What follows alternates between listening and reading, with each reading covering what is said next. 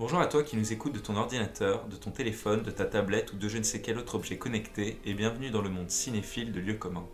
Le podcast sans clichés qui parle de lieux communs à plusieurs films. Nous sommes ravis de te retrouver pour ce deuxième épisode.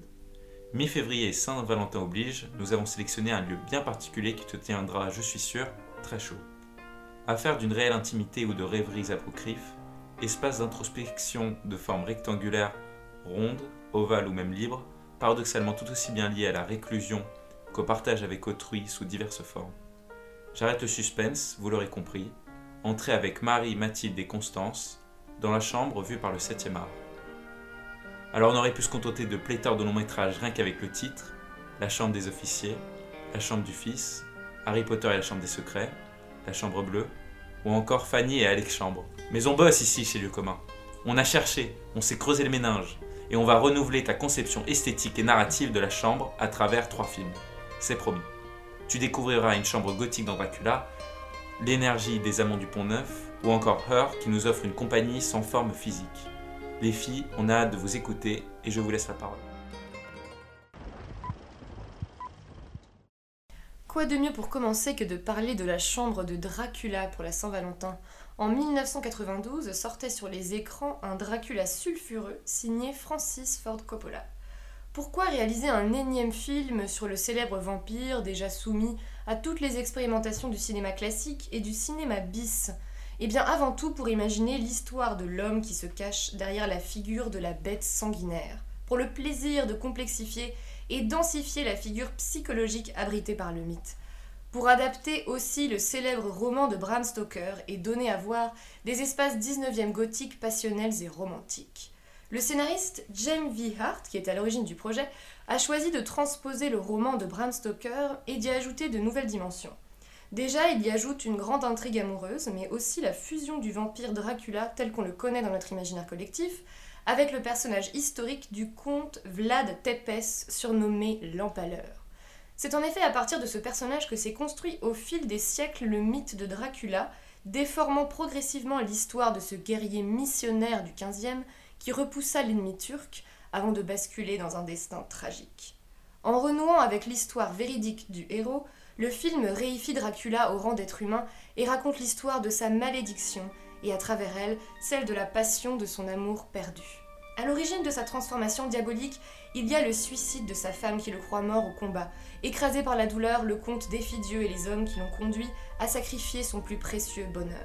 Au nom de Dieu, les hommes l'ont contraint à faire couler le sang sur les champs de bataille. Le sang sera donc la nourriture vitale de sa mort désormais éternelle. Dracula devient le monstre inlassablement avide de désir et de vie. Les siècles défilent, il s'enfonce dans les ténèbres de son château au sommet des Carpates jusqu'au jour où son amour de toujours se réincarne en Mina, une jeune Anglaise du XIXe siècle qui ne tardera pas à succomber aux mystérieux appels de l'étrange réminiscence qu'elle a de lui et au désir interdit qu'il lui inspire, dangereux, troublant, fatal.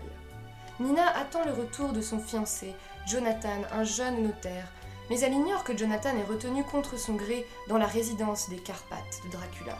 Elle loge chez sa meilleure amie, Lucie, une jeune aristocrate fortunée.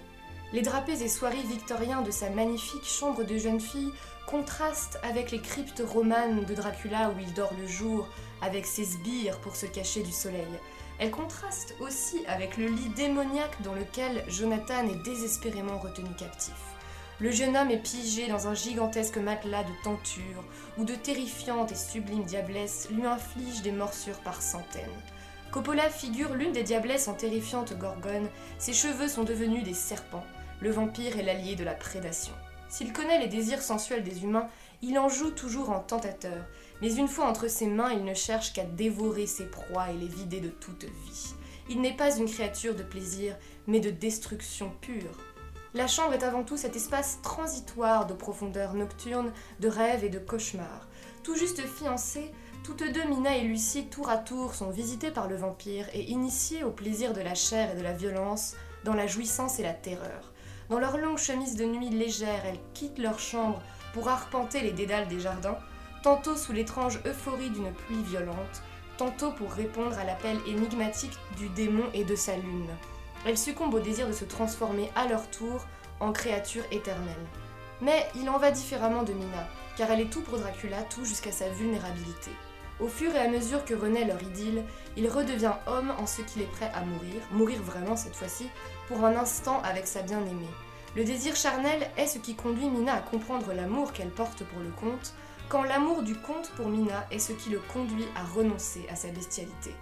Réalisé avec relativement peu d'effets spéciaux pour l'époque, le film est tourné intégralement en studio à Los Angeles et regorge d'inventivité formelle. La narration repose sur tout un jeu de montage qui nourrit par association d'idées la psyché charnelle des personnages. La mise en scène figure le grand thème de la contamination érotique par son décorum, mausolée gothique, costumes intemporels, tout autant inspirés par la sécession viennoise que par les films de Jean Cocteau. Le jeu d'acteur est impeccable, Winona Ryder campe la timide mais curieuse Mina, Gary Oldman le comte Dracula et ses vingtaines de costumes différents. Mouvant, Dracula change d'apparence presque à chaque séquence, prenant ainsi tous les visages de l'amour, de l'obsession, de la cruauté, du mal et de la mort.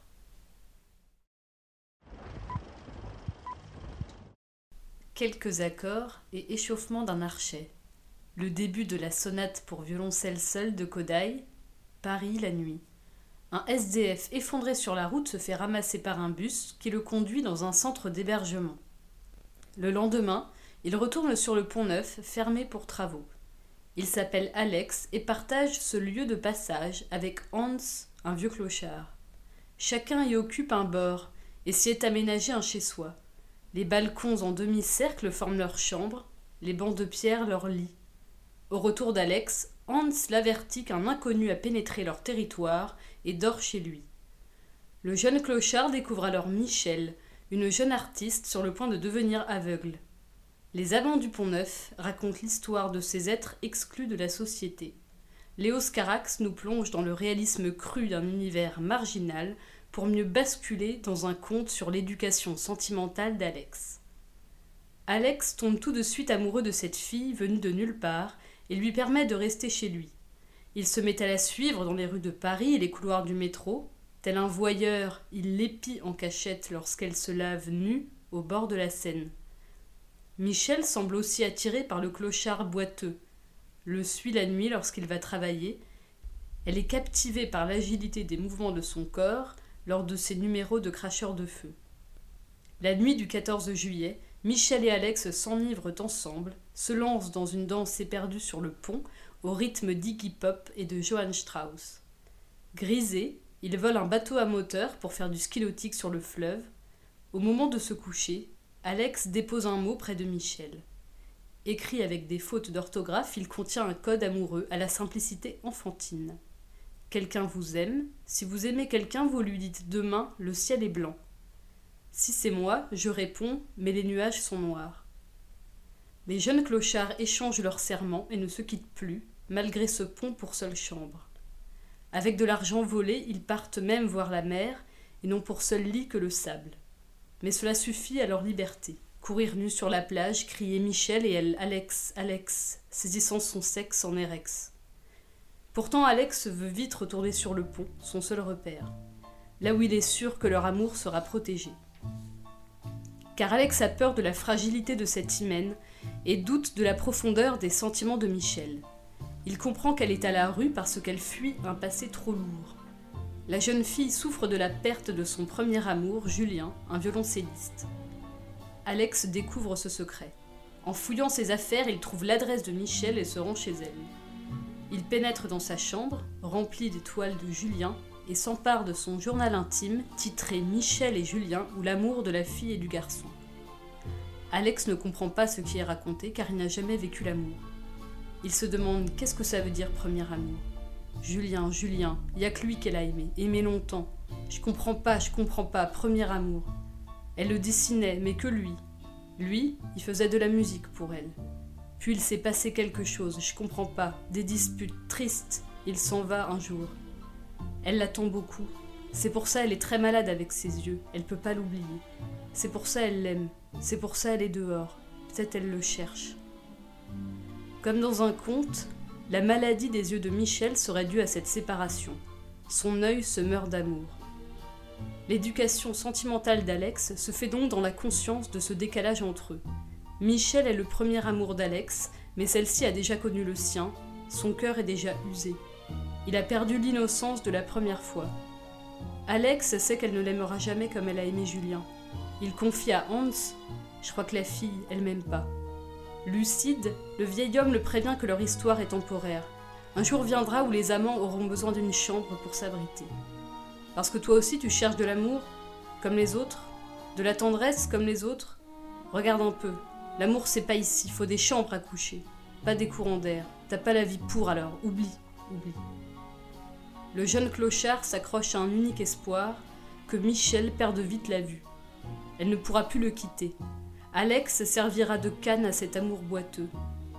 En attendant sa cécité, il fait tout pour la couper du monde extérieur et la retenir sur le pont. Dans le métro, il fait fuir un violoncelliste que Michel poursuit persuadé qu'il s'agit de Julien. Et le risque de perdre Michel augmente à mesure que ses yeux s'éteignent. Le père de la jeune fille lance son avis de recherche car une opération peut sauver sa vue. Chaque jour compte. Les affiches sont placardées dans les couloirs du métro et dans les rues de Paris. Alex les brûle toutes pour garder celle qu'il aime. Michel aveugle, pas besoin de chambre. Le pont suffira bien à leur amour. Hello, I'm here. Oh. Hi. Hi. How you doing? I'm well. How's everything with you? Pretty good, actually. It's really nice to meet you. Yeah, it's nice to meet you too. oh, what what do I call you? Do you have a name? Or... Um, yes. Samantha. Cette voix, cette voix reconnaissable entre mille, douce, enrobante, un brin cassé et terriblement sexy, c'est bien sûr celle de Scarlett Johansson. La voix d'un programme informatique ultra moderne dont Joaquin Phoenix fait l'acquisition dans le film Her, réalisé par Spike Jones et sorti en 2013. Une voix enveloppante qui semble, comme au héros, nous parler dans le creux de l'oreille. Tout d'abord, rappelons que cette voix aurait dû être incarnée par une toute autre actrice, à savoir Samantha Morton, qui avait d'ailleurs enregistré les scènes. Ce n'est qu'en post-production que le réalisateur, sentant un manque d'alchimie entre les deux acteurs, se tourne vers Scarlett Johansson pour la remplacer. Cette fois, l'alchimie fonctionne. Elle crève l'écran malgré l'absence physique de l'actrice. Joaquin Phoenix est seul pour incarner le couple devant les caméras, mais la fusion des deux personnages est telle qu'on sent Samantha, car ainsi se nomme cette fameuse voix, en permanence à ses côtés. Elle l'est parfois, grâce à une petite caméra qui est comme ses yeux, et que Joaquin place dans sa poche de poitrine en ayant ingénieusement pensé à rehausser la caméra grâce à une petite épingle à nourrice pincée dans sa chemise. C'est ce genre de petites attentions que se portent les amoureux. Ces petits gestes simples mais qui témoignent d'une grande tendresse. Cette tendresse dont regorge Théodore, le personnage qu'incarne Joaquin Phoenix, se fond dans l'atmosphère du film. Un doux vintage dans une gamme chromatique de couleurs chaudes, comme le rouge, qui est présent quasiment dans chaque scène. Une douceur presque trop douce, trop cotonneuse. Une sorte de mélancolie s'en dégage, que seules les avancées technologiques, et notamment ces oreillettes assistantes et amies, dont Samantha fait partie, permettent de pimenter.